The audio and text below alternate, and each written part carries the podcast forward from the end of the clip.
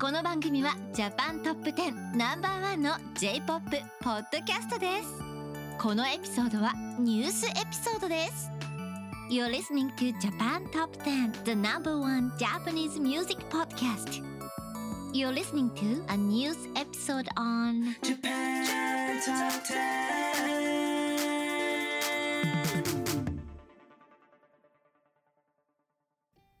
Hello, welcome to episode 450 Japan Top 10 News September and October year 2022. This is your host Tassie, And this is Christine. and let's get right into the news. Actually, before we start, we have some announcements for you today.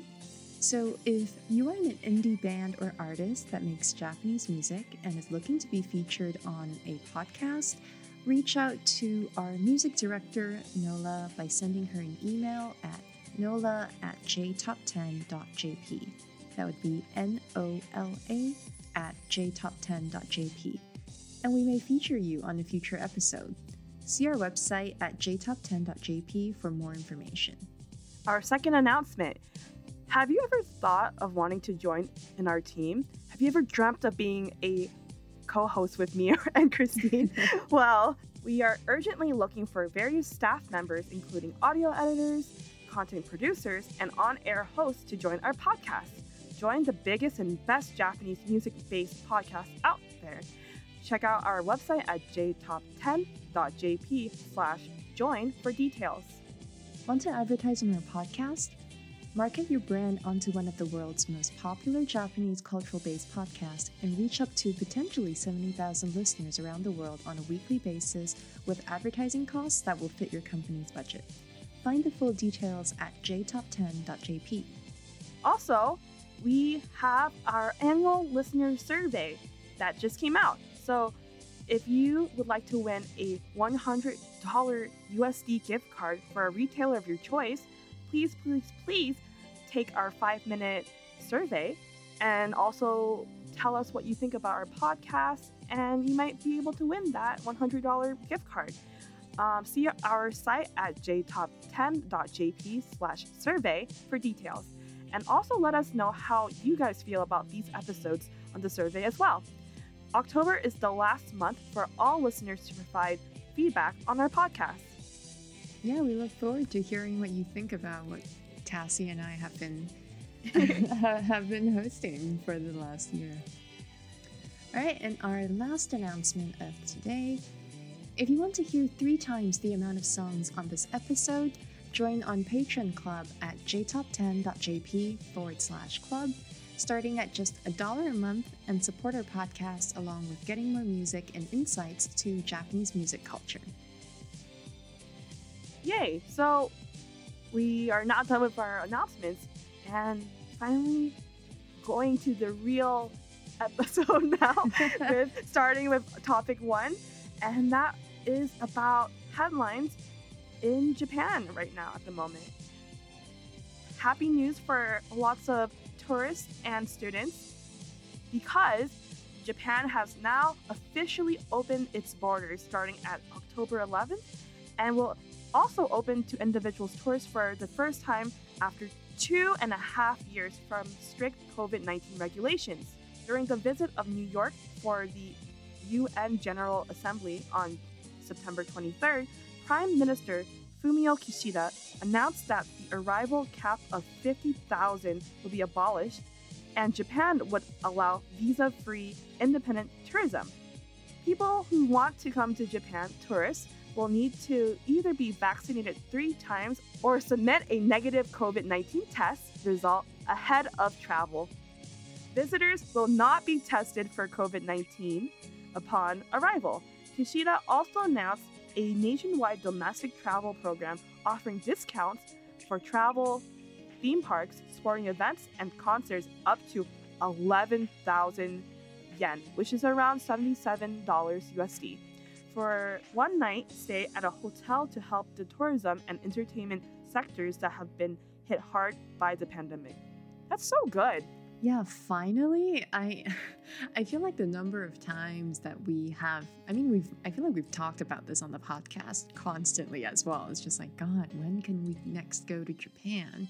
You know, because I mean, whereas before, although Japan was slowly opening up their borders, but from you know, having not just with the daily in daily cap of um, of arriving tourists, but the fact that you needed to get a package from a travel agency, you can't Mhm. go just on your solo travel, which I don't know about other people, but I whenever I go to Japan, I plan out my trip because there are different places that I want to go and I don't I prefer traveling alone in Japan. Or I mean like with friends too, but probably not with a tour group.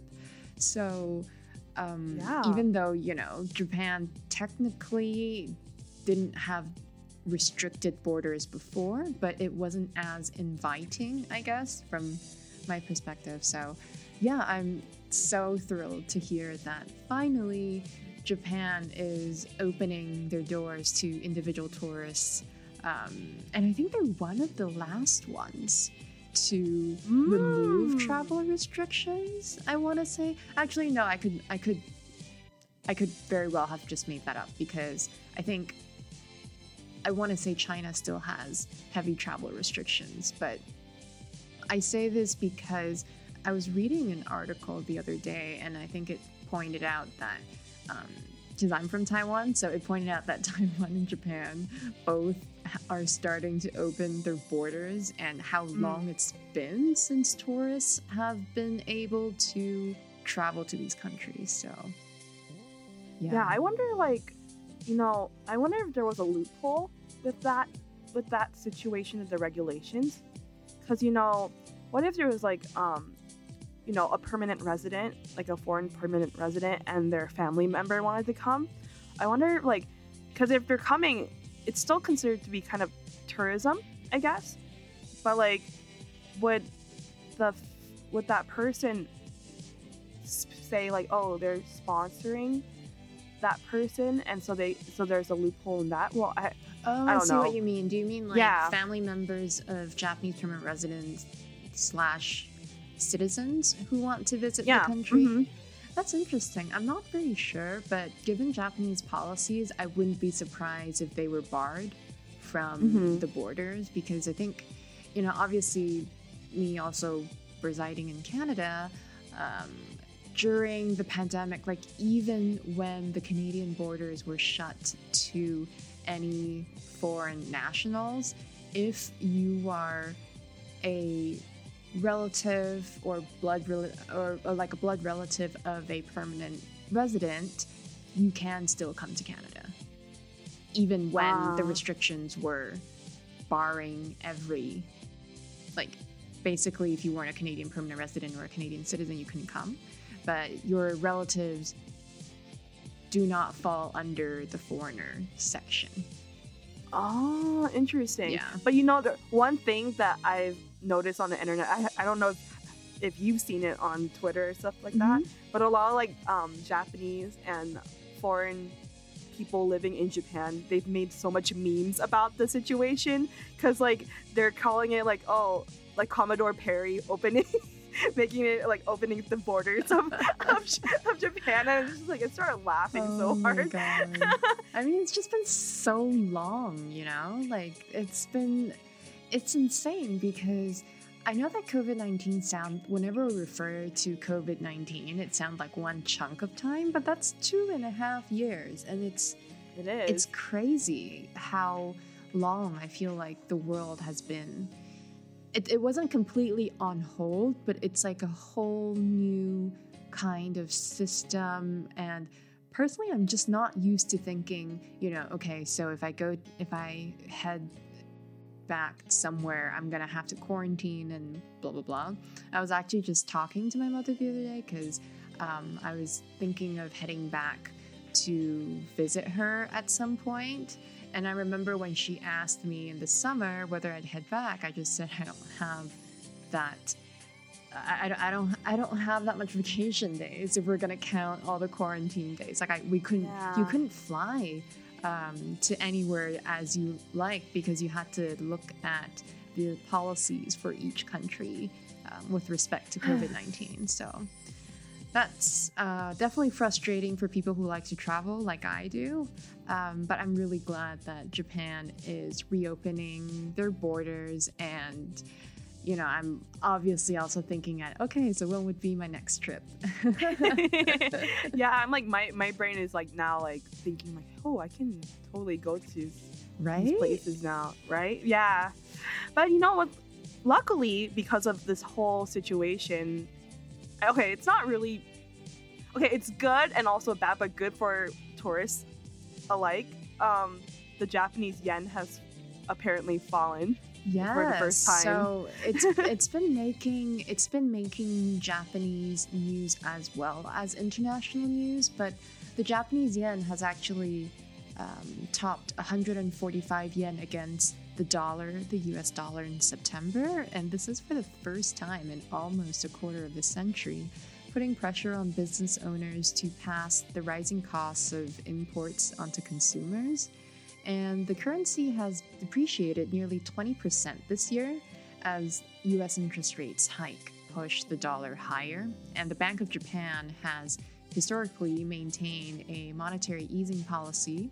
And under this policy it provides low interest rate to make borrowing easier for residents. But there are critics that are saying that the yen will continue to weaken as long as the interest rates are kept low and Japan primarily uses imported coal as their energy source, and a weakened yen just makes energy and food imports far more expensive. And the Japanese government bought yen on bought the yen on September 22nd, and marking the first currency intervention since 1998 to try to curb the impact on consumers. But on the positive side, Japanese companies with global operations have been benefiting from higher profits, and as border restrictions are easing, like we just mentioned, like tourists will probably be able to take advantage of this weekend. So the time to go to Japan would be now.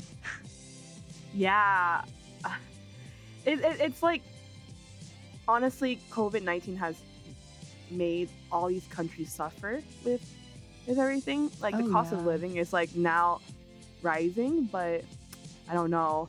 It's like a bittersweet type of news that we're talking about because I know. wow, if I could go to Japan right now, it's gonna be so cheap, right? But then, yeah, people are suffering. Right, and I guess also from you know from a different perspective, it's probably harder for Japanese tourists to go abroad because to them it's the other side of the story because Yeah. Japanese yen is cheaper. Hmm. But anywho, let's move to another topic. Happy news, actually.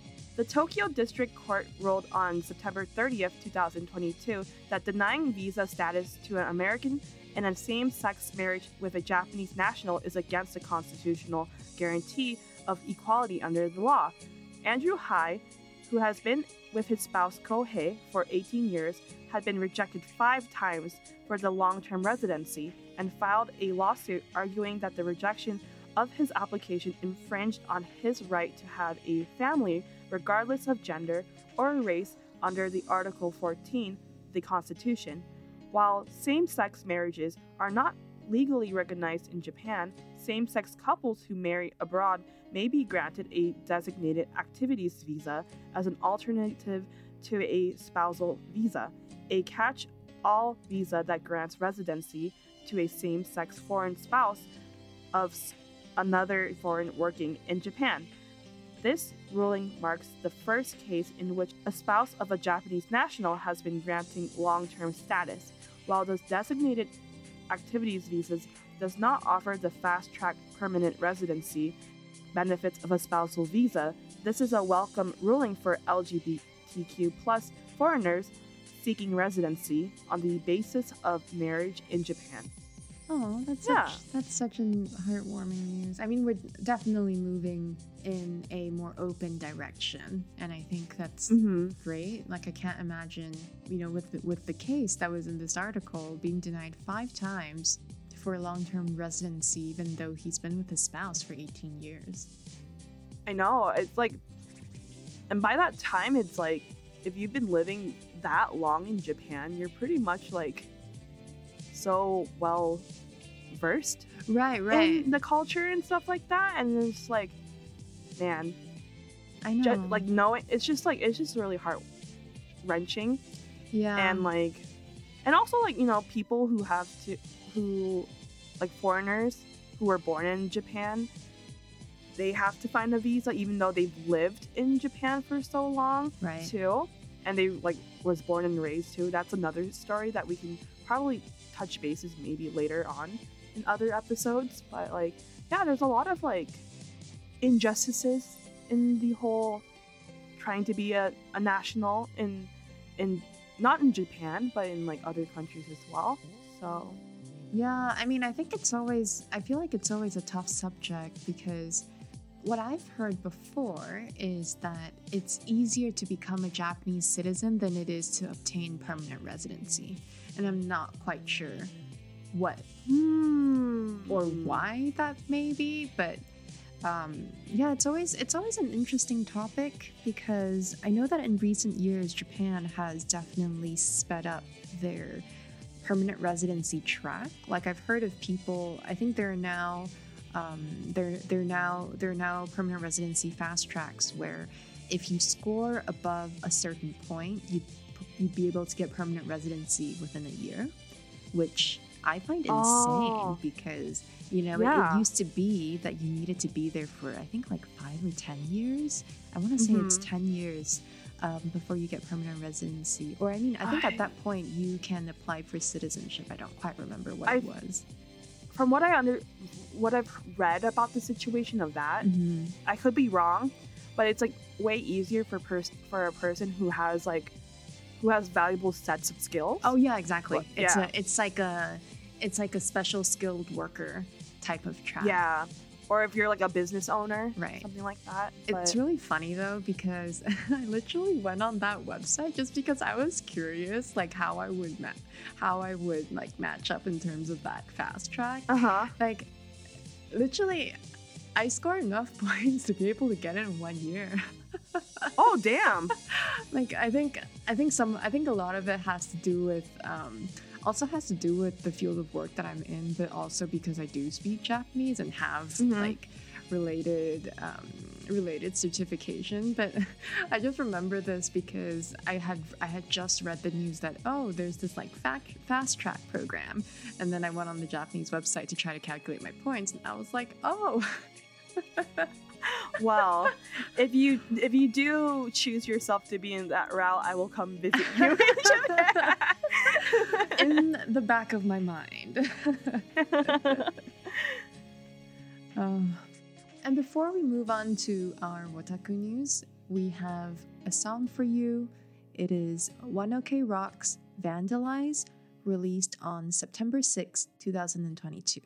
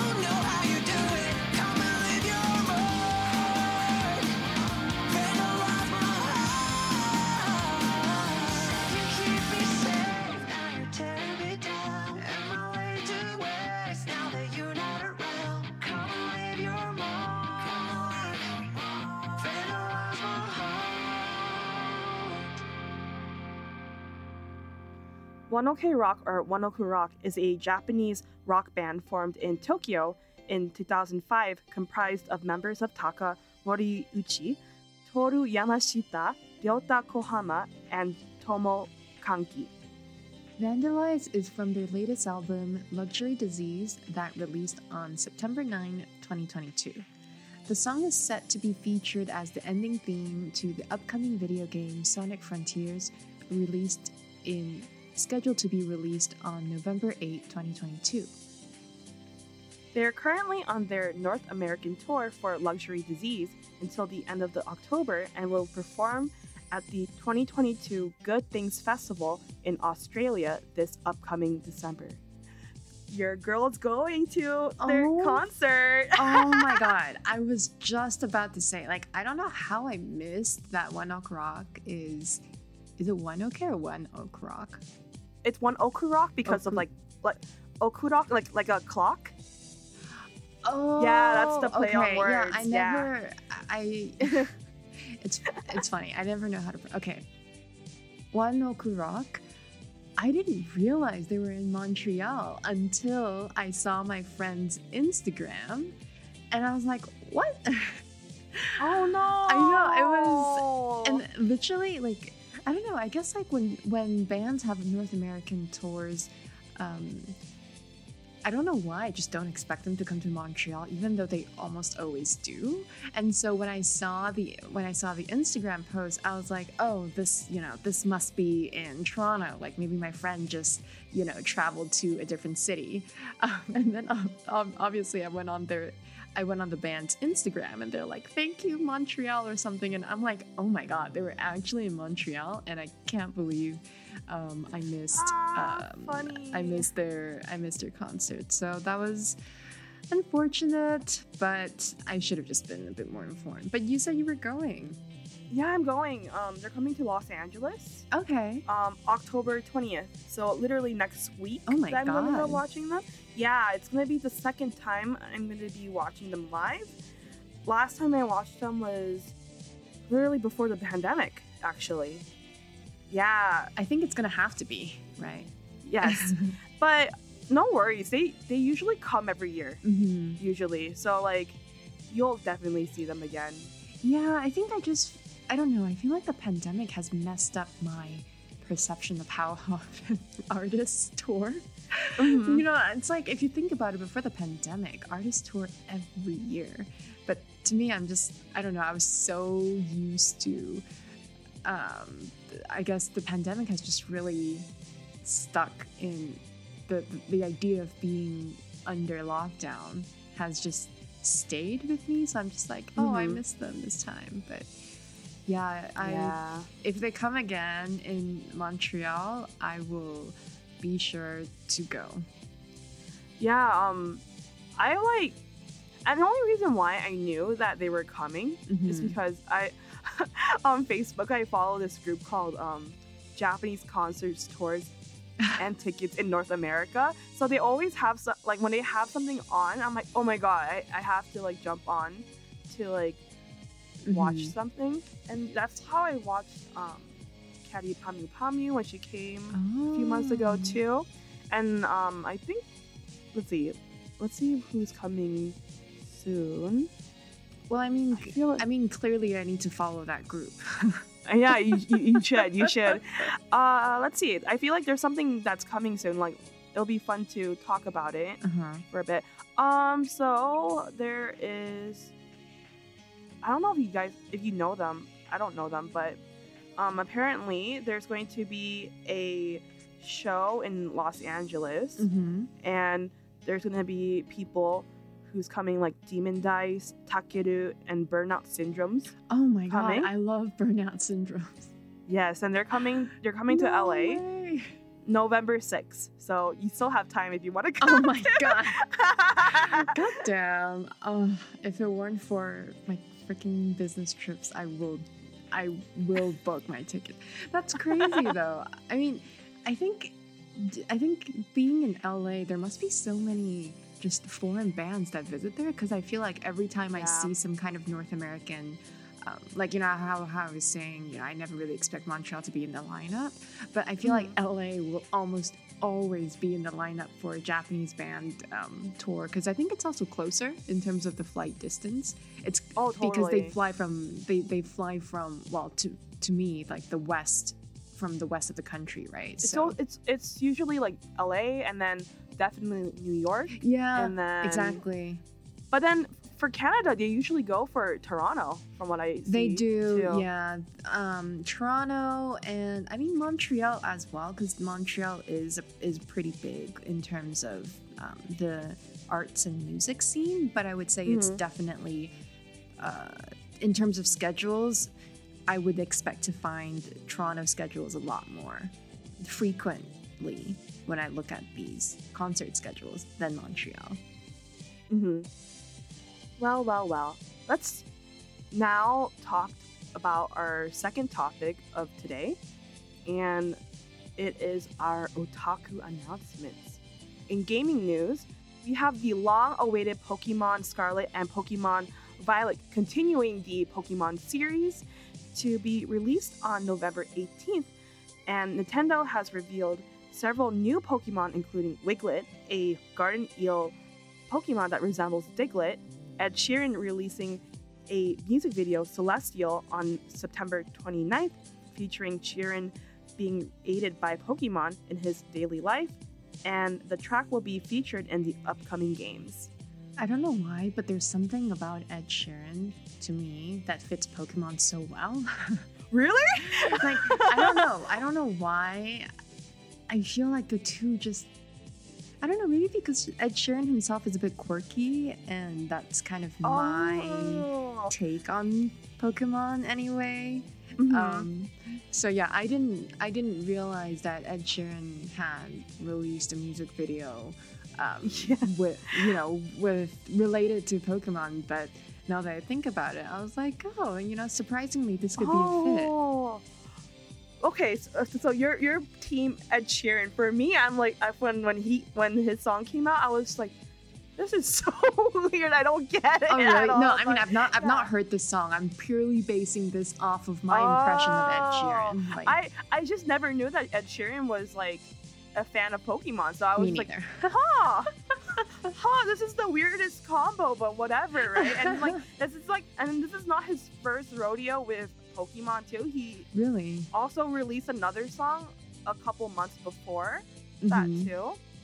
And yeah, in Target, they were selling like vinyl albums of it. And then Okay. it's like, okay, so when I first saw the vinyl album, it was like, it was like a neon Pikachu Mhm.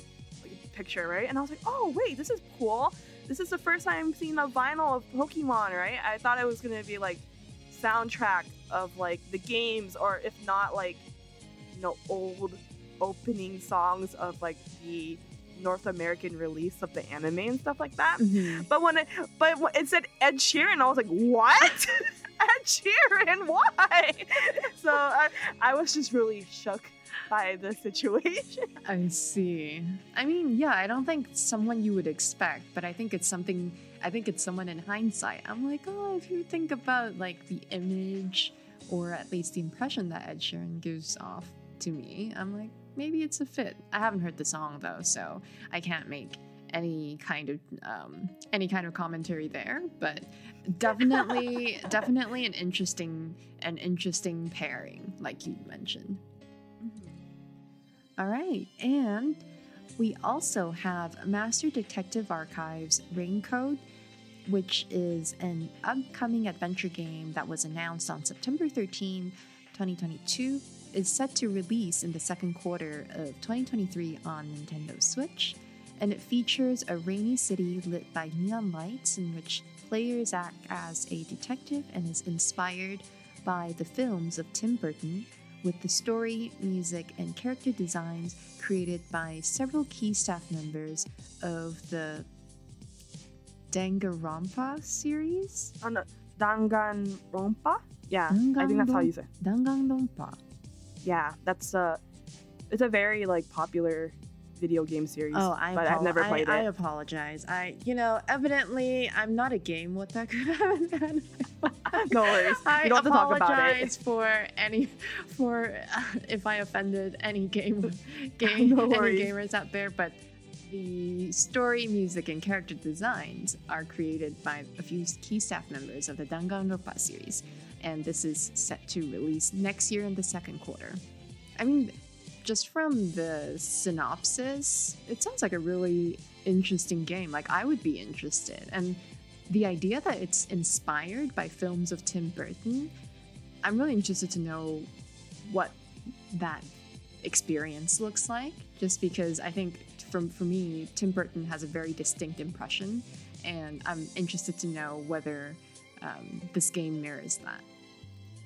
Yeah, I haven't seen anything about it, but um, yeah, I've been really I've been on a kick on playing games when I'm usually not much of a gamer myself, so Mhm. I'll probably check it out. And then let's go to our next game news. Um, happy news for those who love the Overwatch series. Overwatch 2 was released on October 4th. Unlike its predecessor, the multiplayer team based first person shooter focused on storytelling with its new story missions.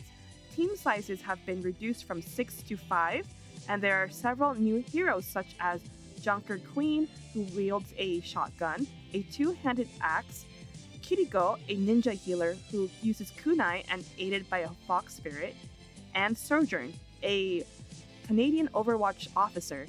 It offers a full cross platform play, so you can play with your friends on the Nintendo Switch, PlayStation, Xbox, or the PC. Yeah, so I've never played the Overwatch series, but I was about to apologize again for not having played the Overwatch series as well, but I've definitely heard of it though. Um, yeah, I also have I also have friends who who do play the game. I think it's like a really happy like announcement for a lot of people because Overwatch 1 came out I believe like 10 years already.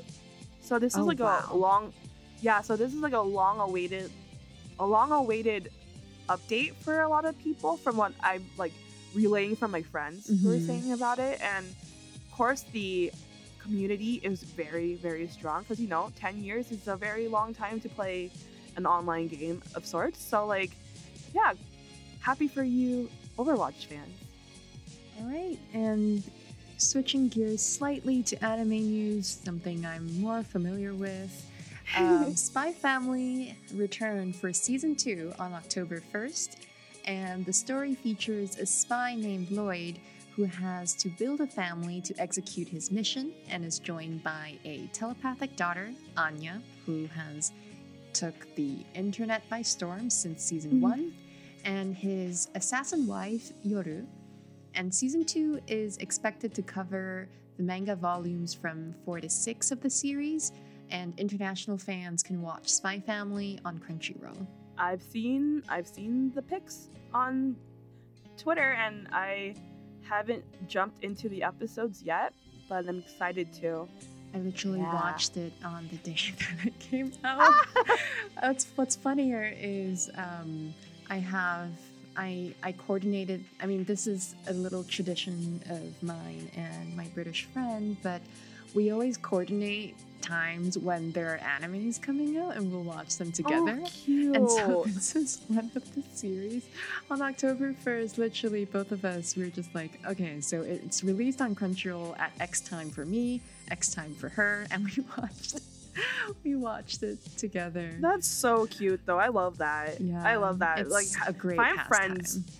find friends who wants to watch anime with you. Like, yes honestly but honestly i really like i really like how season two's opening there's so much elements of autumn in it and i don't know i, I really like the seasonal aspect to it because autumn is one of my favorite seasons and the colors and of course the op- i feel like the opening and ending theme songs are always for some of these really well anticipated works it's Mhm. always done so well and yeah i really i really like the opening theme and the i- is ending it theme is it better? Is it better than um the first season? You think? Or okay that's a hard one i think okay. so for opening theme i want to say um Official Hige Dandism still takes still still takes my heart just Oh. because that song Mhm. crept up on me. Like it, it was insane. I, I literally enjoyed not that i enjoy um Kigeki any less but you know um, mixed nuts was just it, it's been stuck in my head for the longest time. Still is as a matter of fact. Um, but i do really like the opening i do still like the opening theme of season two but i really enjoy the ending theme actually for spy family season Oh. two it's actually by yama um, Oh, Yama! I Yeah. love that. and this was not I, I don't believe this was announced before so it was a surprise after the first episode ended everyone was like whoa what yama so yeah for people who haven't listened such as i'm guessing yourself cassie I haven't. I haven't yet. I i like, recommend it I- okay. Well, like when when Kige when Kigeki came out last season with Hoshino Gen, that was a surprise for me too. So maybe that's like a tradition right now. Like you know, the endings of like of Spy Spy yeah, Family just, is like you just need that unex- surprises. you just need that unexpected element you know Yeah. Well, I'm excited for that. And our next news, I know a lot of people are very excited for it, which is the return of Bleach the anime. And after a 10 year hiatus, the Thousand Year Blood War arc is going to be airing on October 10th, which already passed already. So, like, it already passed, but I know that a lot of people have been hyping it up. Um, the anime features Scar by Tatsuya Kitani and Saihate by SennaRin, produced by composer Hiroyuki Sawano. And the new season features a darker tone as Ichigo and his friends take on the army of vengeful Quincy, Shinigami's mortal enemies. Okay, I haven't watched anything for Bleach 2, but from what I've seen for the trailers months ago, the animation is the quality is crazy. Yeah, so crazy. I grew up with Bleach, and when they announced that they were going to do this, they they were going to air this final arc, I remember just texting my brother. Both of us were like, "What?" like, I mean, obviously this is this is this is what the the series deserve, but we are both like, "What? How?" Yeah, but you know, but it's good though, because you know, like during the time where it ended abruptly, Yes. yes, um, the big three that was still in airing was still Naruto and and One Piece. Oh, true. Yeah. Yeah, and so I think I think Naruto was creeping up on its like on its climax for the whole series Mm-hmm. together. But you know, I like the approach of the 10 the 10 year hiatus thing. Of course we know the ending for those who have like read the manga, Mm-hmm. but because it's like it's been 10 years and there's a lot of it's from what it looks like there's it seems like there's a lot of love and care for an Mhm. animation this time unlike how it is back in the day where Oh, yeah. it's being cranked up a lot for like each week where the Yeah. quality of the art is bad Right. I- I wish that it was the same case for Naruto and One Piece as well, because like the other day, I also saw a um an anniversary. Mm-hmm. It was a um, it was released by Ster- Studio Pierrot, which is the the animation house that produces Ah, the? Naruto slash book. Yeah, Pierrot. Yeah, and it was um they released a anniversary um, Naruto Mm-hmm. music video for their 20th anniversary and the ani- they reanimated a lot of the scenes Really? that happened and it's great it's beautiful so i wish like yeah i wish like there was like a little bit more like budget and i get it like it's hard to like crank good animation Mhm. weekly but Yeah, I mean, I think, you know, I, I definitely hear you on the way that we expect of anime, that we expect animes to look and the way that they get presented and how that ties in with budget and so on and so forth. But yeah, I'm also. I'm also actually pretty happy that they picked this back up because, you know, it's the ending that it deserves. And honestly, any kind of music composition with Hiroyuki Sawano to me, I'm just like, okay, I already know it's gonna be good. Like his music, I, I really like this composer. He did a lot of he, he also composed a lot of the music for Shingeki no Kyojin actually for Attack on Titan. oh okay. So yeah, he's he's a pretty I would say he's a pretty high profile composer now among people who watch um, who watch anime, and I was really happy to hear that he would be the composer for for these theme songs for the anime. yeah Um, but yeah, I'm very, I'm I'm very interested to see what Bleach looks like in 2022. I have yet to watch it on Disney Plus, which you know, surprisingly enough, um, Bleach is on only disney plus Bleach is only available Oh, on. Disney Plus and Hulu, I believe. Um, oh so- interesting okay Yeah, I have yet to see it, but I'm excited. I'm excited too. And also, um, Bleach is known to produce really good opening songs and ending songs, from what I remember. Can confirm, yes. And Yeah, I think I, I think I heard, I either heard Scar or Saihate. I'm trying to remember. I'm trying to remember which one, but yeah, definitely also something to look out for. Yeah, and on the topic of highly anticipated anime, Chainsaw Man premiered on October 11th and the story features Denji, a teenager boy who makes a deal with the devil named Pochita to transform parts of his body into chainsaws. And the manga actually won the title of the best shonen manga at the 2021 Shogakukan Manga Awards. And the anime is set to feature songs from Vaundy, Aimer, Eve, and Maximum the Hormone.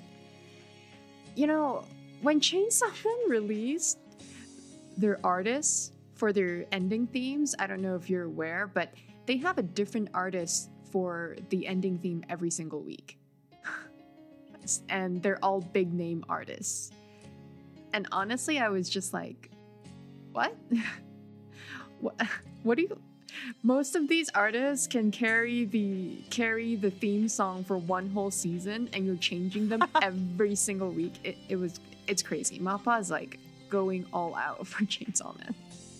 I know. I I'm excited to watch it because I people have been like hyping it up for me, Mm-hmm. and I and I'm usually a person who likes reading manga more than watching anime. Mm-hmm. So like, I was like, fine, fine. I'll I'll I'll leave the manga by itself and I'll watch the anime. And I haven't watched it yet, but my Twitter is going crazy for the Really? stupid little dog Pochita from what it's like this orange little like the body of like a French bulldog, but the face its nose is like a chainsaw. Mm-hmm. And I just keep on seeing this little this little booger in my like in my Twitter, and I'm like, oh, I have to watch it soon. And yeah, I need to follow the hype very, very, very soon for that. Yeah. I'm excited. I'm excited. Yeah, I mean, honestly, I've seen. I think I feel like we've seen advertisement for Chainsaw Man for how many for for how long now? I think I think we got the announcement that it's in production. I want to say a year, a year, or maybe maybe a year and maybe a year and a half ago. But yeah, again, I also haven't seen. I also haven't seen it yet, but definitely on my list to watch. Okay, let's move on to our second song of today's episode. And that song is by Tatsuya Kitani.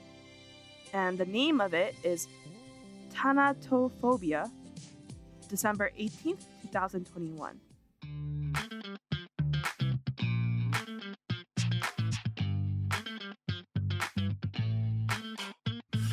日常に開いた傷口グズグズに生んだそれ見苦しいのにどうして目が離せない。痛い系な悪魔のよう。ああ死んだ魚の目の奥に通る胸の中心のバニタスに問う悲しみとは何だろう。奈落の底では知り得ない。よひらりひらり黒いアゲハが誘うように待って。うつつと極楽が混ざって気づいてたんだ地獄がすぐ隣で待ってるって。喜べよ君の愛した世界もこの街の誰も彼も死に向かう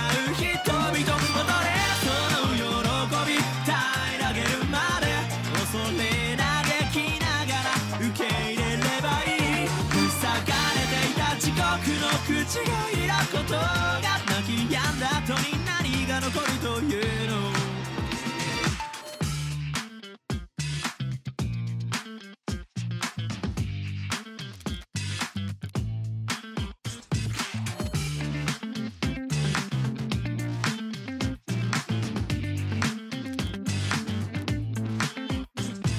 日常に誰かが線を引く。瞬きする間もなく幕を下ろす。逆子さえ時間がない。また太陽が沈むよ。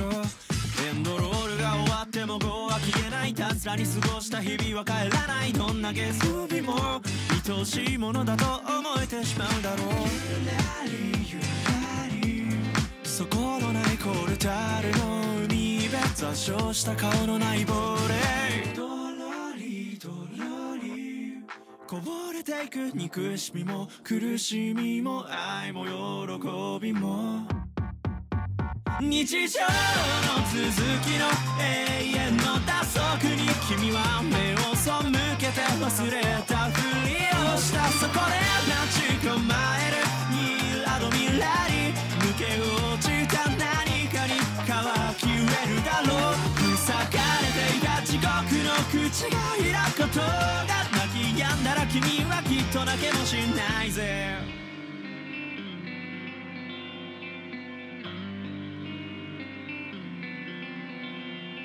琥珀に住まうハムシも灰になった文明も。時計盤の砂漠を行くキャラバンの中は。喜べよ君の愛した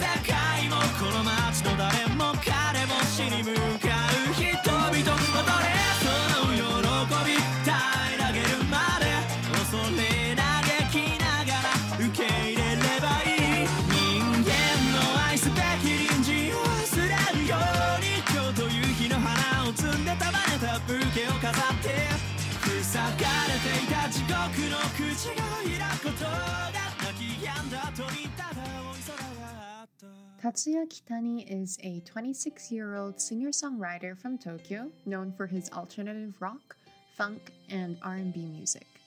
Inspired by Japanese and Western alternative rock, he began releasing his compositions using Vocaloid in 2014 before debuting in 2017. He has contributed supporting bass in compositions for other artists such as Yorushika and After the Rain.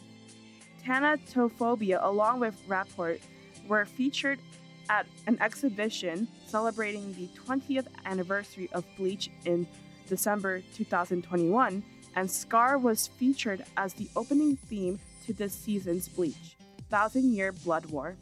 Kitani has listed Bleach author Tite Kubo as one of his favorite mangaka and is an avid manga collector with 500 to 600 tankobon.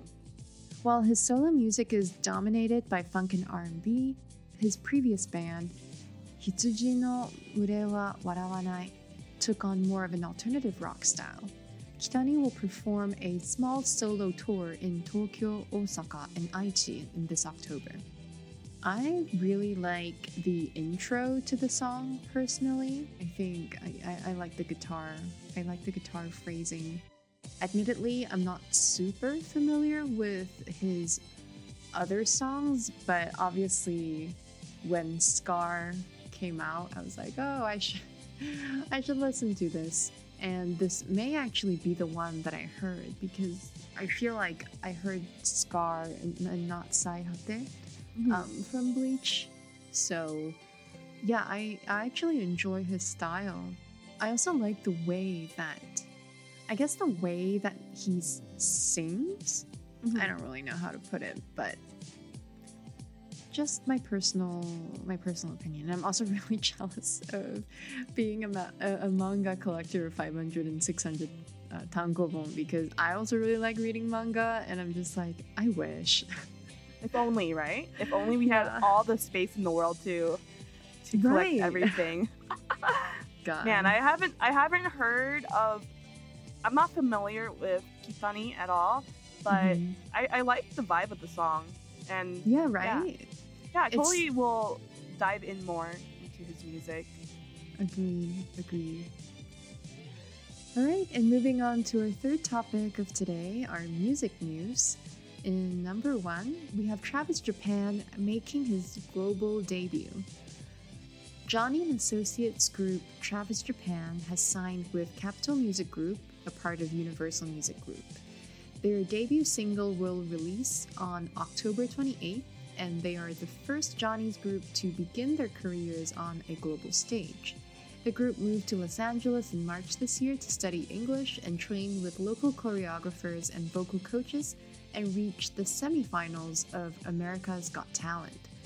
How did I miss that? I, I mean, I guess I don't follow America America's Got Talent, but I'm I'm shocked. I, I didn't know they were on that show Yeah, too, right? but but I've heard of them because they went to Anime Expo this this past year.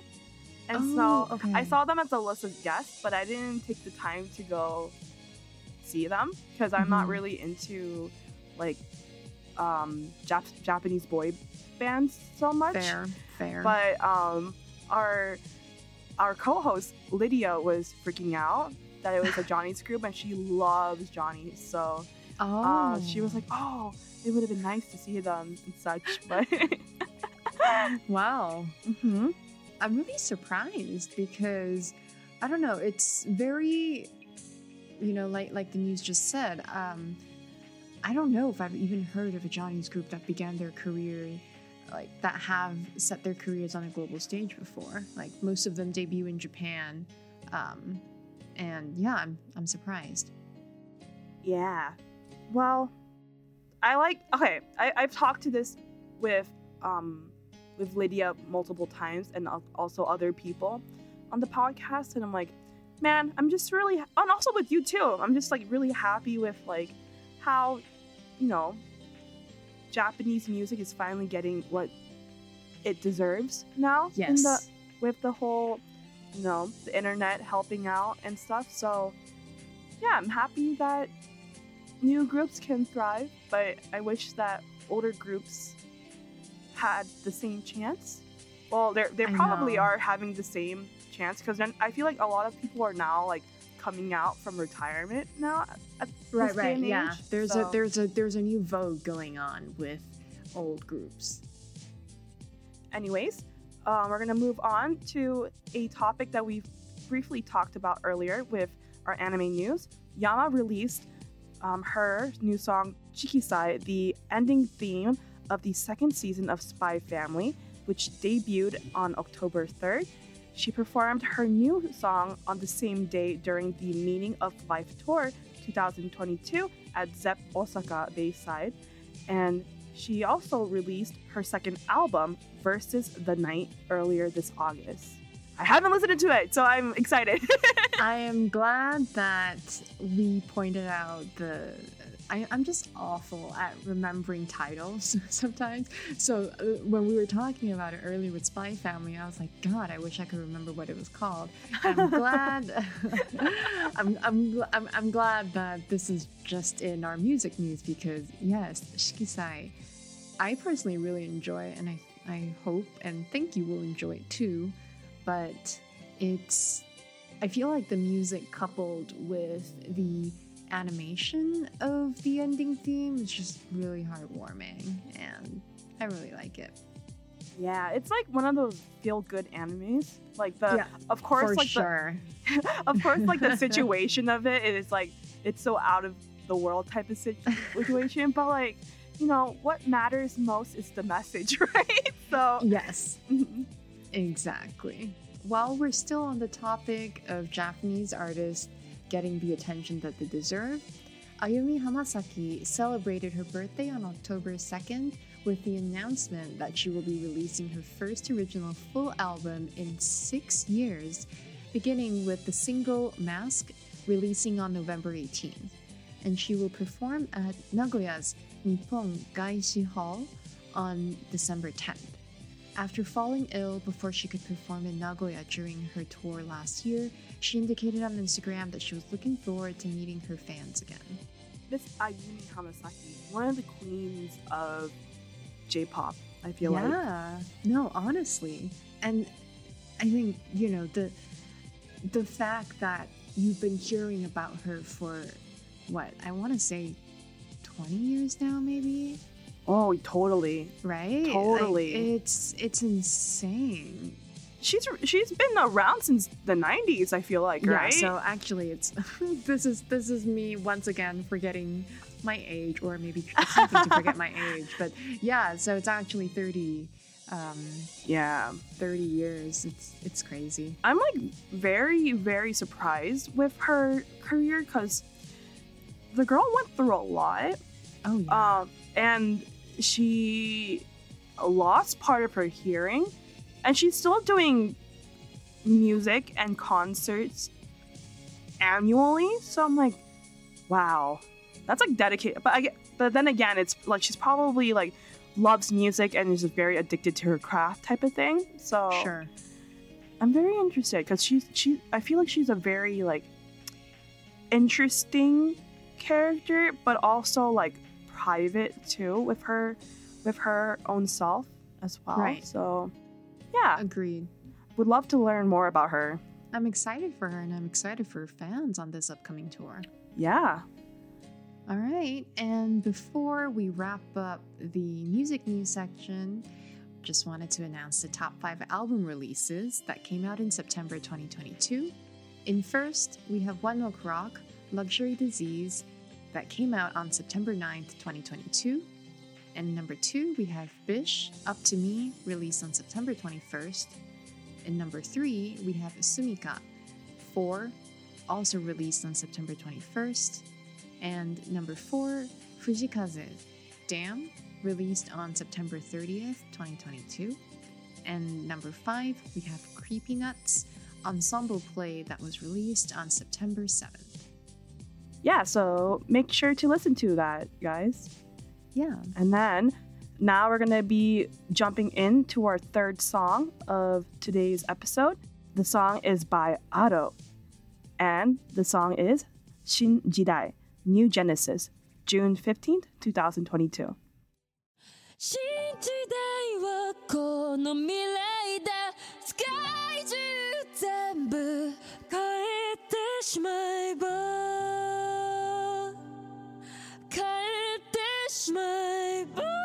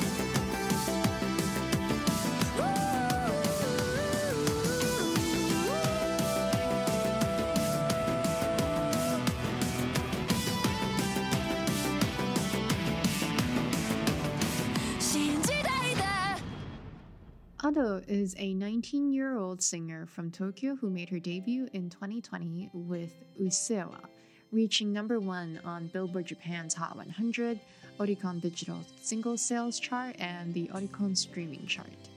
Shinjidai was featured as the theme song for the One Piece film Red, which released on August 6, 2022, and went on to become the 11th highest grossing film of all time in Japan. Ado provides her singing voice to the character Uta in the film, and the track currently has the number one trending music video in Japan on YouTube and top Apple's Music Global Top 100 charts. She will also perform her first national tour from December 22 to January 2023. Oh my god, I keep on me and me and Lydia like were raving about Ado last episode. Mm-hmm. She's so talented. Like She really is. I can't I don't understand how talented this girl is and I'm so excited to watch her growth in the music scene.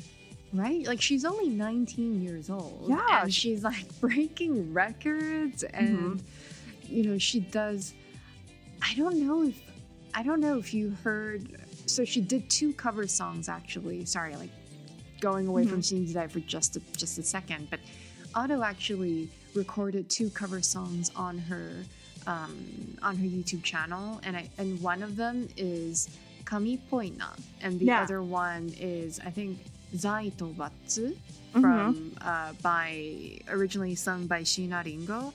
And if you listen to those two cover songs, she does crazy things with her voice control and Mhm.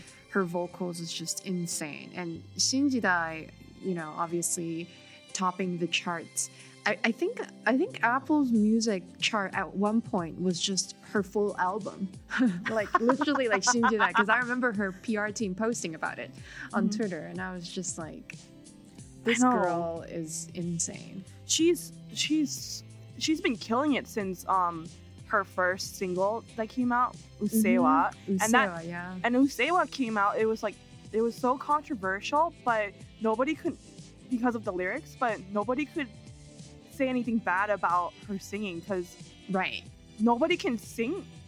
Okay, I can't say that nobody can sing the way she can sing, but her singing style is so refreshing because it's a style that not many Japanese people release, Mhm. and that's like that's why she's such an interesting individual. And now that we like know that she's like a very young, 19, like she's gonna be one of the top people in like Japanese music producing artists for many decades. I feel like at this yeah, point. no, I definitely see her as one of one of the artists that will, you know, continue to be relevant in the coming decades because of I mean just because of her style, because of her talent, because of how young she is and also because of you know, just I think the way that she produces music in the way that she takes her music.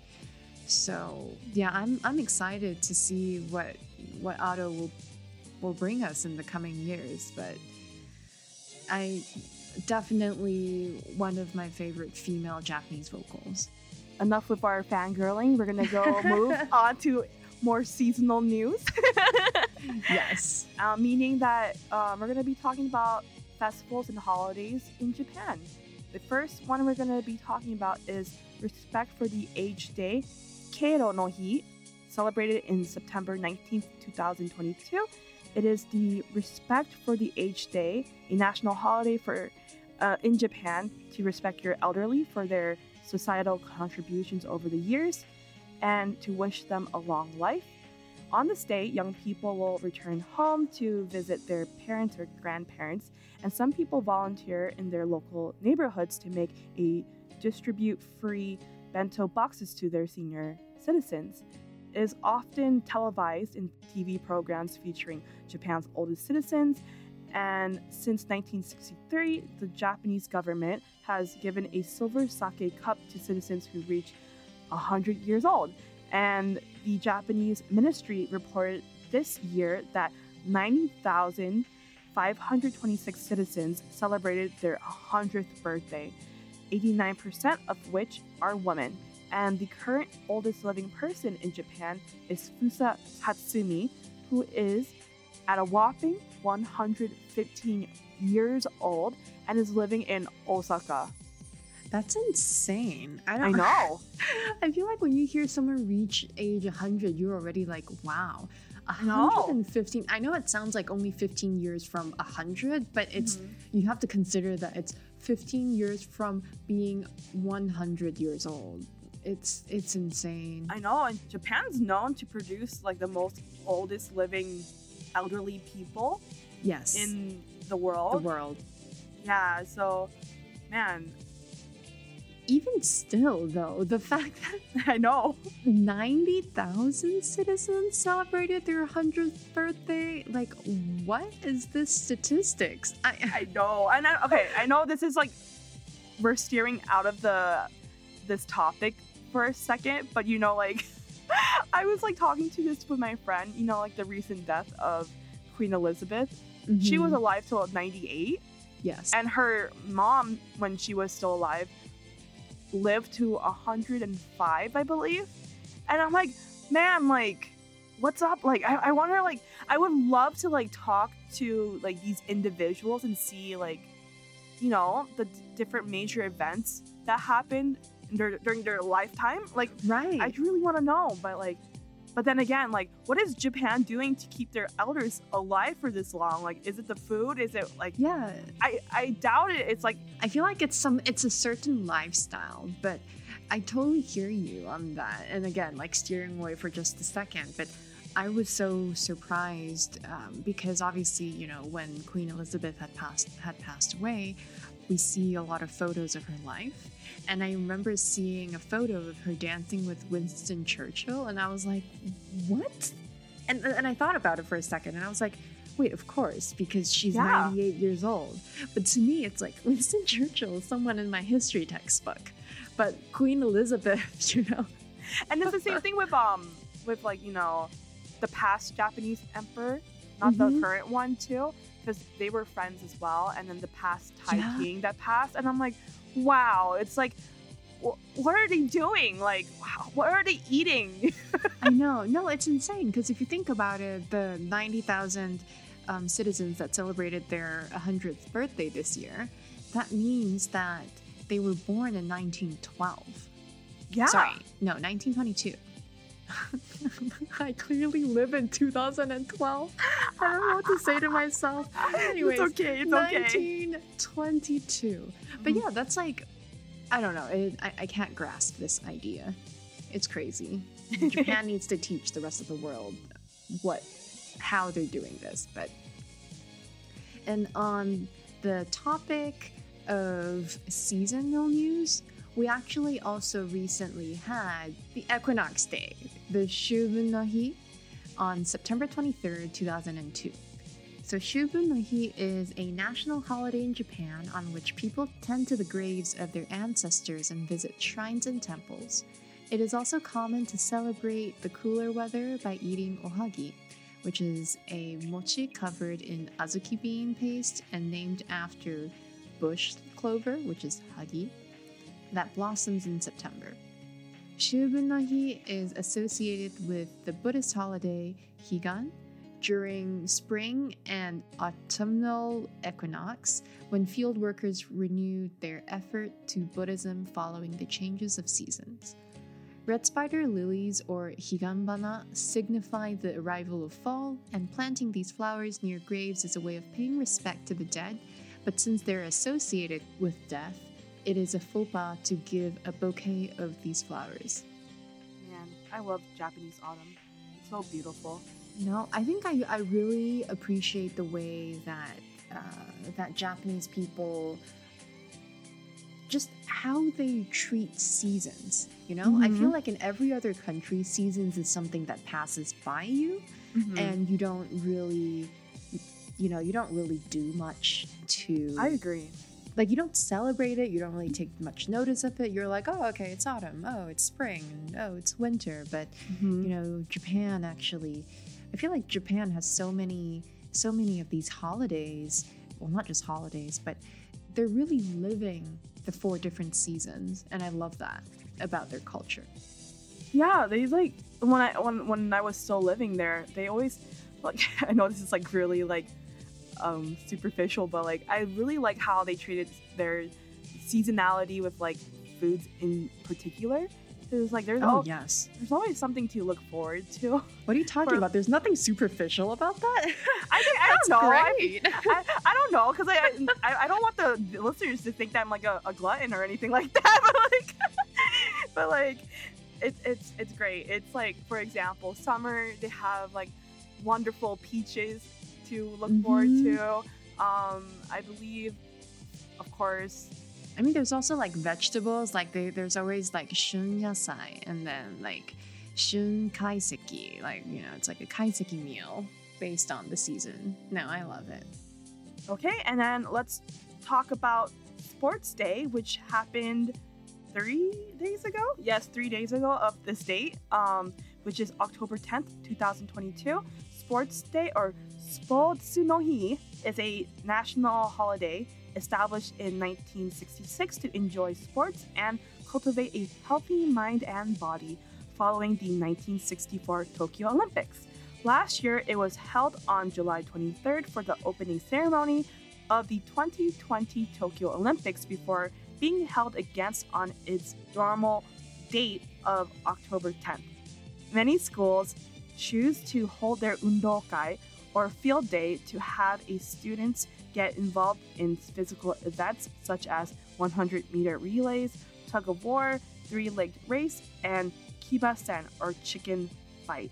Yeah, I mean, Sports no Hi, I think it's so interesting that there is a national holiday dedicated to this because I don't know if I can think of many other countries that have a, have an equivalent. No, I well in the states for me, and not in all schools, but my school we had something similar, but it was always like it was never like a designated like annual day like Right, like it's not a national holiday. yeah, but know? it's like but I feel like almost every school around the world has their own type of sports day.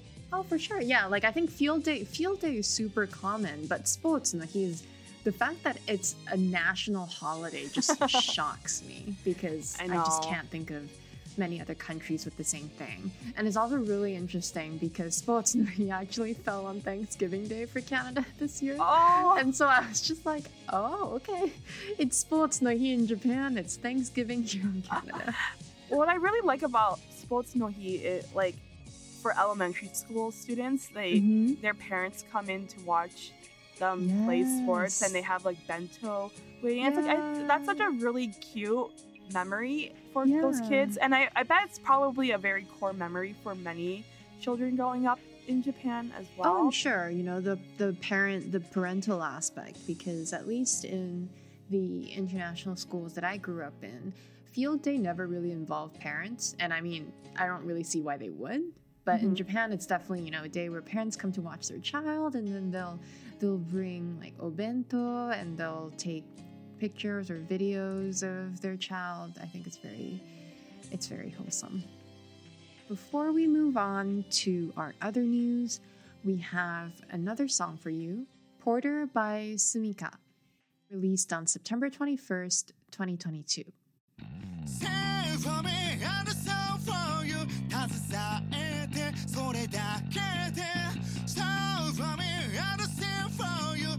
telefonar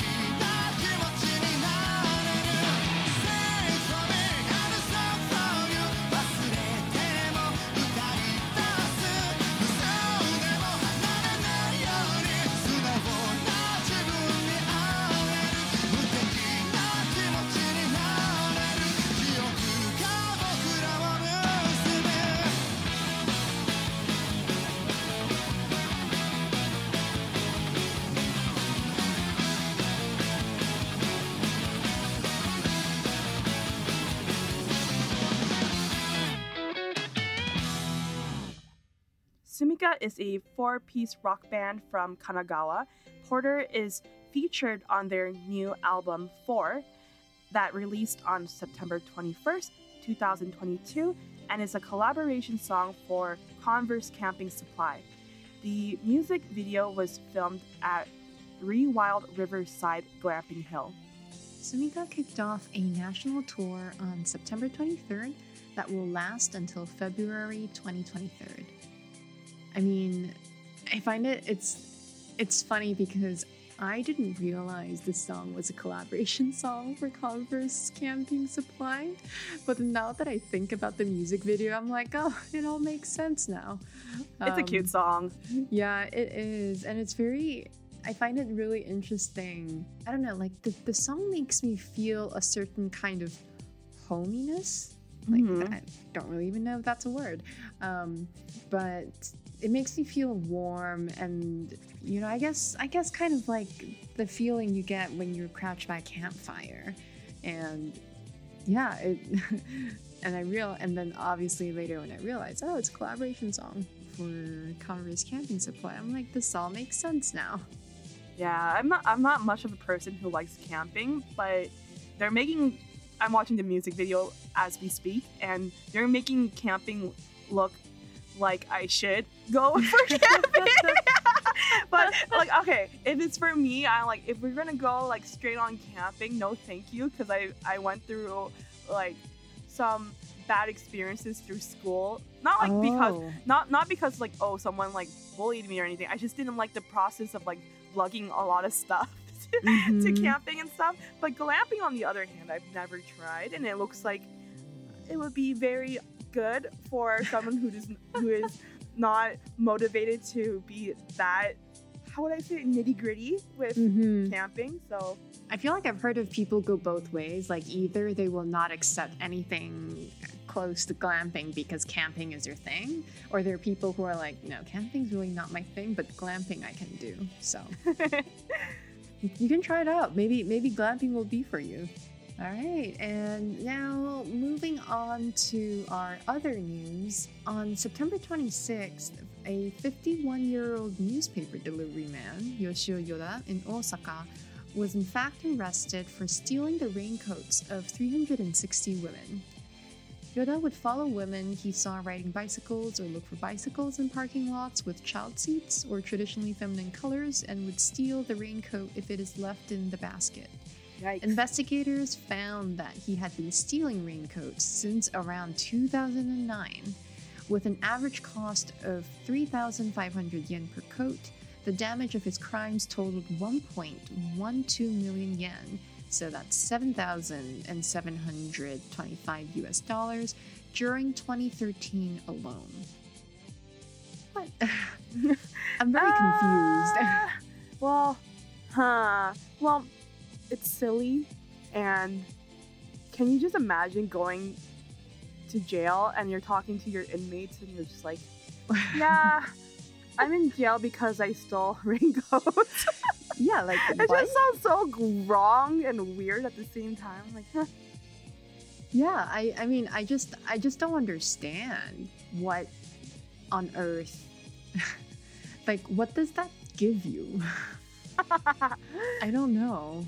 And I think the fact that he started stealing raincoats since around 2009, so it's been like 13 years. I have a lot of questions, but Yeah. But anywho, we have other fun news. Nintendo launches Nintendo Pictures.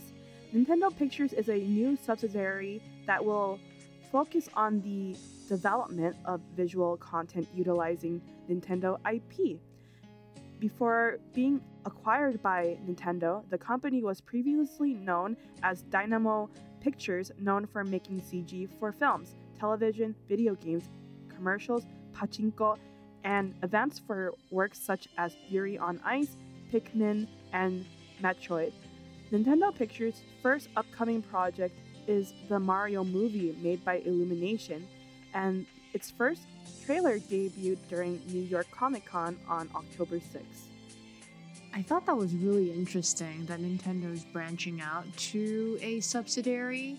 And I Mhm. guess if you think about it, it makes sense because Nintendo, with the, with the Nintendo Switch, they had a huge win. Um, Mhm. I think it still is the game console that sold or like that most people have, that most people use. Um, so I think it makes sense, you know, from a business strategic perspective to launch Nintendo Pictures, but I'm interested to see where this goes. Yeah, I. It makes sense, and there's a lot of Nintendo game series that I feel like many people want to see Mhm. it being featured in movies. Because Right. we already have like Sega that came out with, you know, Sonic. It Mhm. came out with two movies. Yes. Um, we had Pokemon Detective uh, Pikachu a few years back. That was also a very like popular kids movie, and then Mhm. Mario. Mario, I'm kind of like, I'm not really sure. Like, I'm, I'm happy that Mario, there's a movie for it, but the person Mhm. who's voicing it is Chris Pratt, and I saw the trailer Oh for it already, I and there's can't. no, there's nothing Mario like. It's just like, hello, I'm Mario. Oh my god. I don't know what to say. but the quality of the CGI is really nice, though. That's the only thing I will give to them. And I believe Jack Black is playing Bowser, and I listened to his portion of the trailer, and he did a really good job. It's not like the Jack Black we know, most of like you know his like crazy hyper self. He's actually like playing a part of you know being sinister like Bowser, but yeah, I don't know. We'll see. Maybe I'm just like hating on that it's Chris Pratt playing Mario, but we'll see. We'll see. Ugh. We we will see indeed. All right, and on our last song, we have Suzume by Radwimps featuring Toaka. And Suzume means sparrow.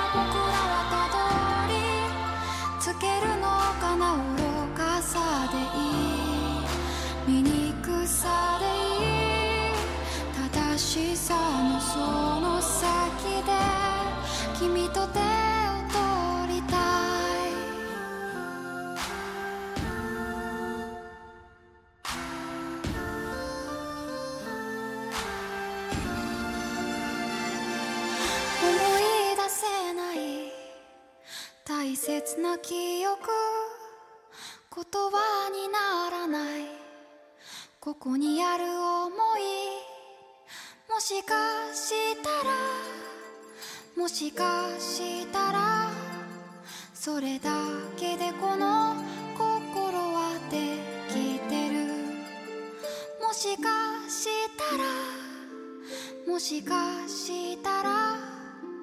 君に気づいてと今もその胸を打ち鳴らす。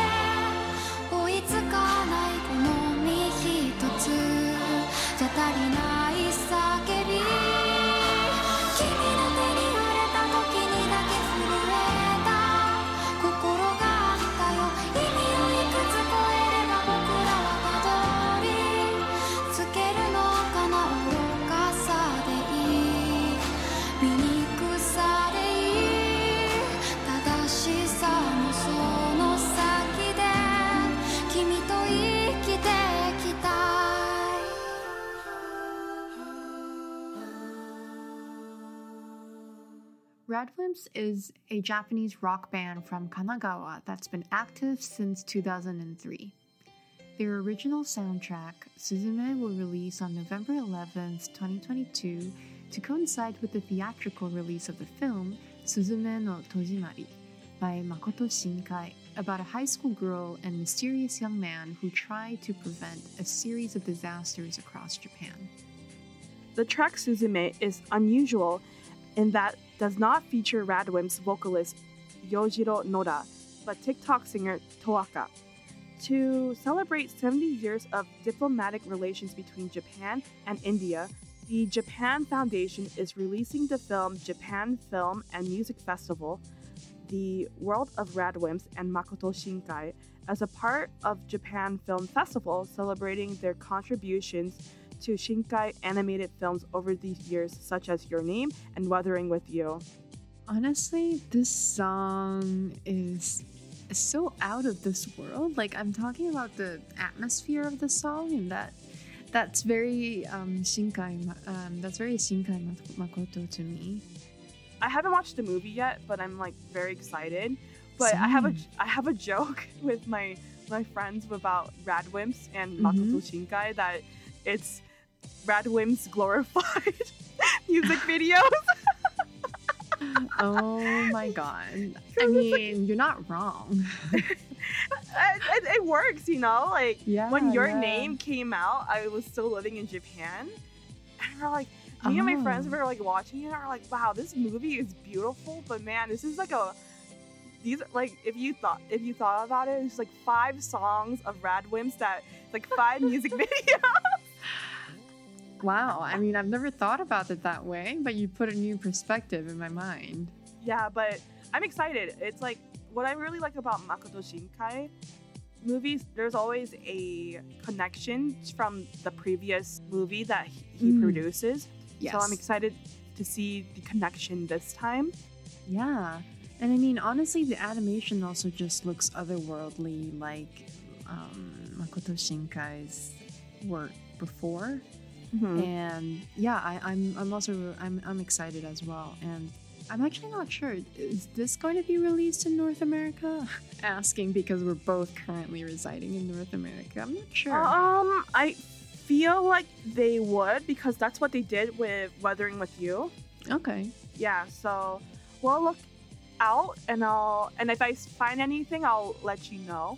Do let me know. That would be great. Yes. Anyways, before we end our episode, here's a little sneak preview. Andy and Connor will join together next week to speak all about the popular Japanese cars and cultural impacts it has made worldwide. Wow, I mean, I'm ex- I'm excited to hear them talk about that. We'll be tuning in like the rest of the listeners. Well, zooming out from this from this episode, um, this was your host Tassie, And this is Christine. and we'll see you guys soon. Yeah, see you next time. Bye. Bye. Japan Top 10